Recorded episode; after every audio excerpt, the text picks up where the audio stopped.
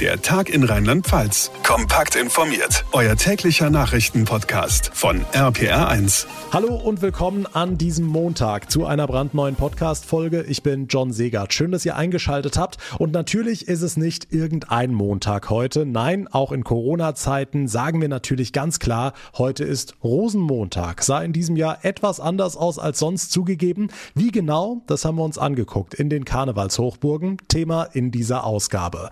Außerdem Außerdem sprechen wir über den Impfstoff von AstraZeneca. Der wird ja seit Samstag hier in Rheinland-Pfalz eingesetzt und der war ja schon häufiger in den Schlagzeilen, soll angeblich nicht ganz so wirksam sein wie beispielsweise BioNTech. Aber ist das wirklich so und wie sieht's mit Nebenwirkungen aus? Auch dazu gleich mehr. Die Mittelrheinbrücke ist heute ebenfalls Thema. Dazu ist am Vormittag das sogenannte Raumordnungsverfahren gestartet. Wir gucken nach Luxemburg, wo ein Hundetherapeut zu den Menschen ins Krankenhaus gehen darf. Und das Wetter beschäftigt uns natürlich auch, denn nach dem Dauerfrost der vergangenen Tage kommt in dieser Woche der Frühling. Die Aussichten im Detail gleich nach den wichtigsten Themen des Tages. Seit dem Wochenende wird hier in Rheinland-Pfalz der Impfstoff von AstraZeneca eingesetzt und da hören wir immer wieder nur 70 Prozent Wirksamkeit oder vielleicht 80 Prozent. Auf der anderen Seite BioNTech über 90 Prozent. RPA1-Infochef Jens Baumgart, sind die wirklich so unterschiedlich? Gibt es quasi guten und schlechten Impfstoff? Wie ist da der Stand der Wissenschaft? Also nach allem, was wir wissen, sind die Unterschiede nicht so groß, wie man äh, vielleicht denken könnte. BioNTech gilt tatsächlich als sehr effektiv. Da gab es äh, gestern Abend nochmal neue Zahlen aus Israel. Äh, bei 600.000 Menschen gab es laut Studie 92 Prozent weniger Fälle mit Symptomen. Also das ist sehr, sehr gut. AstraZeneca könnte etwas weniger effektiv sein, aber, und das ist das Entscheidende, wir wollen ja vor allem eines erreichen, nämlich dass es keine schweren Fälle gibt. Selbst wenn man ein bisschen Schnupfen oder Husten bekommt, das wäre ja wahrscheinlich nicht nicht das ganz große Problem. Und da sind sich die Virologen doch sehr sicher. Christian Drosten und Sandra Ziesek zum Beispiel, beide haben zuletzt in ihrem Podcast nochmal darauf hingewiesen, AstraZeneca hilft und zwar hilft auch sehr, sehr gut. Hm, aber es gab jetzt auch Meldungen über stärkere Nebenwirkungen von AstraZeneca. Habe ich denn irgendeine Möglichkeit, mir das auszusuchen? Also, dass ich zum Beispiel sage, ich zahle 20 Euro dazu und bekomme dafür dann definitiv BioNTech aus Rheinland-Pfalz.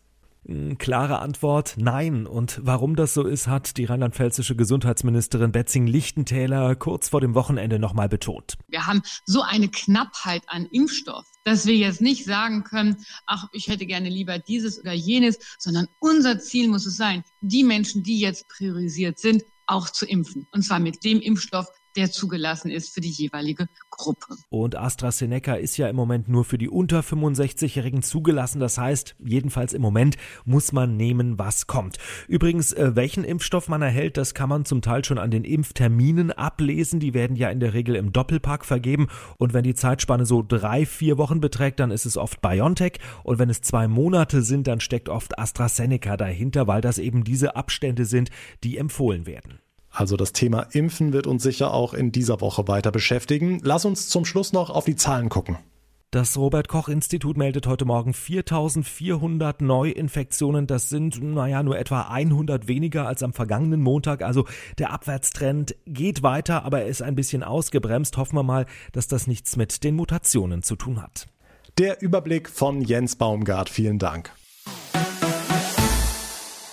Es ist der 15. Februar 2021 und ich glaube, dieser Tag wird unter Narren und Jecken wohl als der traurigste Rosenmontag aller Zeiten in die Geschichte eingehen. Normalerweise würde heute in den Karnevalshochburgen kein Stein mehr auf dem anderen stehen und hunderttausende Menschen bis tief in die Nacht die fünfte Jahreszeit feiern. In Corona-Zeiten undenkbar. Also, heute alles ruhig geblieben, nicht ein Fünkchen Karnevalsstimmung irgendwo. RPA1-Reporter Jan-Felix Kraus, wie war es denn denn heute in Mainz?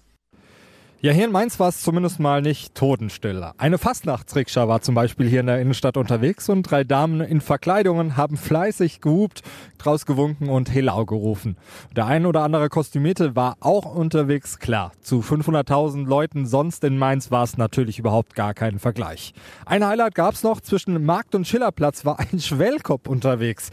Wer sich erinnert, das sind die überdimensionalen Pappmaché-Gestelle, die hier in Mainz nur eine erlesene Gruppe an Menschen überhaupt tragen sagen darf. Ja, ansonsten geht er eben langsam vorbei, der Mainzer Rosenmontag. MCV-Präsident Reinhard Urban habe ich vorhin am Marktplatz noch getroffen und klare Ansage von ihm ist, Kopf nicht hängen lassen, nach der Kampagne ist vor der Kampagne. Im Grunde hat sie schon ein bisschen begonnen, weil wir uns überlegt haben, was könnten wir denn, wenn wir könnten, machen. Äh, Im Moment denken wir darüber nach, was wir mit unseren Motivwagen machen, die wir in der Halle ja stehen haben und die wir hoffentlich im Spätsommer allerspätestens, so wäre mein Wunsch, zum 11.11., .11., nämlich zum Auftakt in der Stadt hinstellen könnten.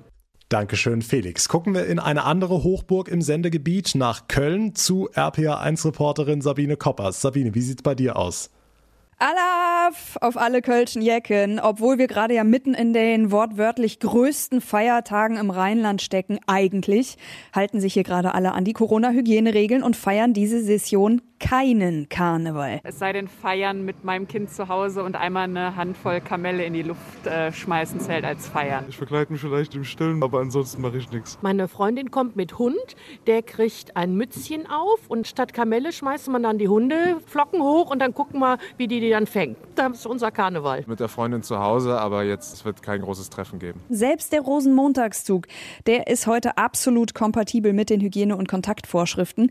Es gibt zwar, wie immer, Persiflage und weitere Festwagen, Fuß- und Tanzgruppen, aber die ziehen diesmal nicht durch die Stadt, sondern angeführt von Zugleiter Holger Kirsch als Marionette im Maßstab 1 zu 3 über eine überdimensionierte Bühne des Henneschen-Theaters in der Wagenbauhalle des Festkomitees Kölner Karneval. Ich habe die große Ehre, dass man mich jetzt auch als Henneschen-Puppe nachempfunden hat und ich werde dann auch traditionell, wie wir es von dem realen Zug kennen, von der Severins Torburg aus den Zug eröffnen. Sodass wir heute wenigstens nicht ganz auf den Kölner Zug verzichten müssen, sondern uns im Fernsehen ab 14 beziehungsweise auch nochmal um 22.45 Uhr immerhin einen nachgestellten im Filmstream anschauen können.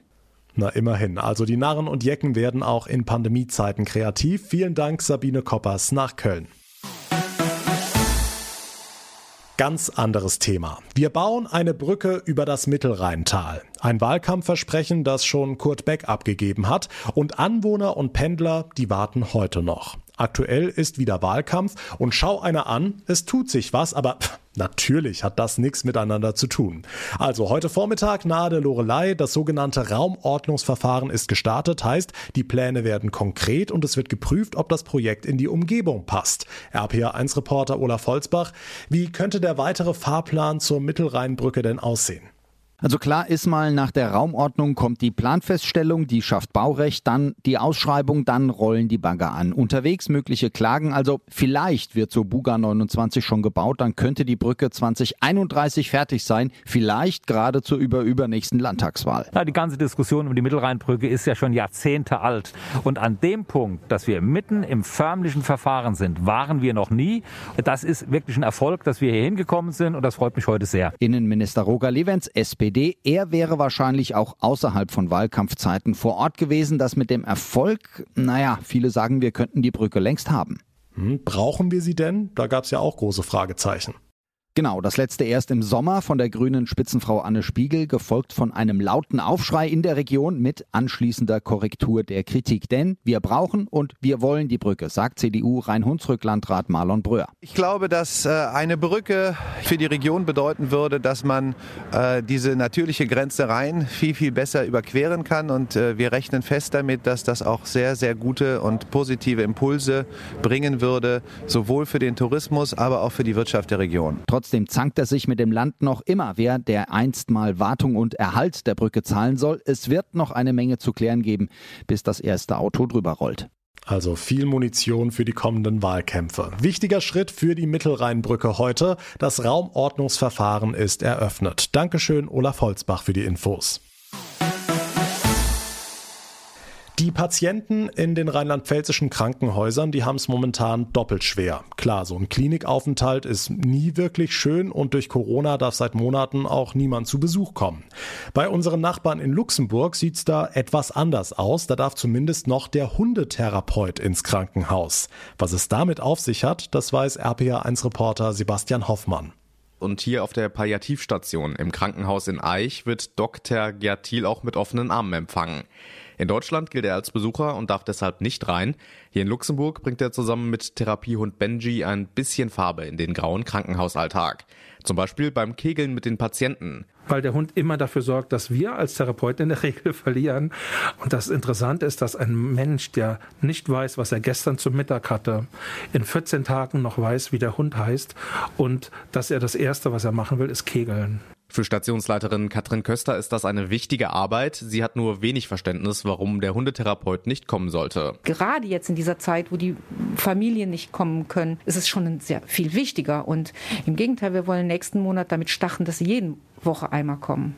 Über Benji ähm, übertragen wir keinen Covid. So viel können wir in den letzten Monaten schon sagen. Und auch wenn Gerd Thiel in Zukunft mehr Einsätze hier in Luxemburg hat, leben kann er davon nicht. Und auch der fehlende Kontakt zu den Patienten macht ihm zu schaffen. Ich habe viele Tränen vergossen, weil es auch ganz schlimm für mich ist, einsam zu sein. Ich arbeite gerne und ich möchte keine Almosen haben, sondern ich möchte einfach nur arbeiten dürfen, meinen Traumberuf ausüben wollen. Tja, wie so viele momentan. Danke für die Infos, Sebastian Hoffmann nach Luxemburg. Zum Abschluss werfen wir noch einen Blick aufs Wetter. Das hat's ja echt in sich in diesen Tagen. Erst Schnee ohne Ende, dann zweistellige Minusgrade und dann am Wochenende Sonne satt mit strahlend blauem Himmel.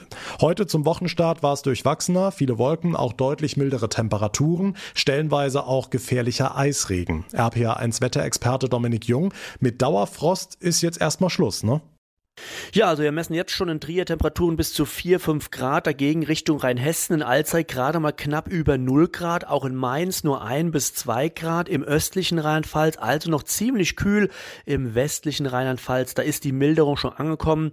Regional gibt's auch noch mal Eisregen, vor allen Dingen nach Westen hin, auch am Nachmittag glatte Straßen, doch in der kommenden Nacht wird's dann immer milder und morgen steigen die Temperaturen auf bis zu 11 Grad entlang von Rhein, Mosel und Nahe, teilweise auch mal 12 Grad. Da taut dann also das Eis auch schnell wieder weg und insgesamt wird's immer wärmer und am Wochenende, da können wir uns sogar über Frühlingswetter freuen. Wie jetzt? Gestern noch teilweise minus 10, 12 Grad und jetzt auf einmal Frühlingserwachen oder wie? Vom Blitzeis geht's quasi in den Blitzfrühling. Also es ist schon sehr ungewöhnlich. So eine Drehung um 180 Grad. Gestern noch Dauerfrost, Frühwerte unter minus 10, teilweise bis zu minus 15 Grad. Und jetzt am kommenden Wochenende erwarten wir am Samstag bis zu 13 Grad in Bad Kreuznach und Trier. Am Sonntag sind sogar um die 15 bis 16 Grad möglich. Und nächste Woche fast dauerhaft Temperaturen von um die 15 Grad oder darüber und dazu auch viel Sonnenschein. Das heißt, das ist so ein richtiges Frühling Frühlingswetter, was uns da erwartet. Und vor allen Dingen in der Sonne, da fühlen sich die Temperaturen noch ein bisschen höher an, als sie eigentlich sind. Aber wir müssen aufpassen. Dieser frühe Frühling, der kann auch ganz schnell wieder in einem Märzwinter enden. Doch das ist noch unsicher. Na, warten wir es ab. Dankeschön, Dominik Jung. Und mit diesen frühlingshaften Aussichten kommen wir zum Ende der heutigen Ausgabe. Wenn euch die Folge gefallen hat, dann abonniert unseren Tag in Rheinland-Pfalz direkt. Dann bleibt ihr immer auf dem Laufenden, verpasst keine Folge mehr. Und ich würde mich sehr über eine kurze Bewertung bei Apple Podcasts freuen, beziehungsweise wenn ihr auch anderen von unserem Podcast erzählt. Mein Name ist John Siegert. Ich bedanke mich ganz herzlich fürs Einschalten und für eure Aufmerksamkeit. Wir hören uns dann morgen Nachmittag wieder. Bis dahin eine gute Zeit und vor allem allem bleibt gesund. Der Tag in Rheinland-Pfalz, auch als Podcast und auf rpr1.de. Jetzt abonnieren.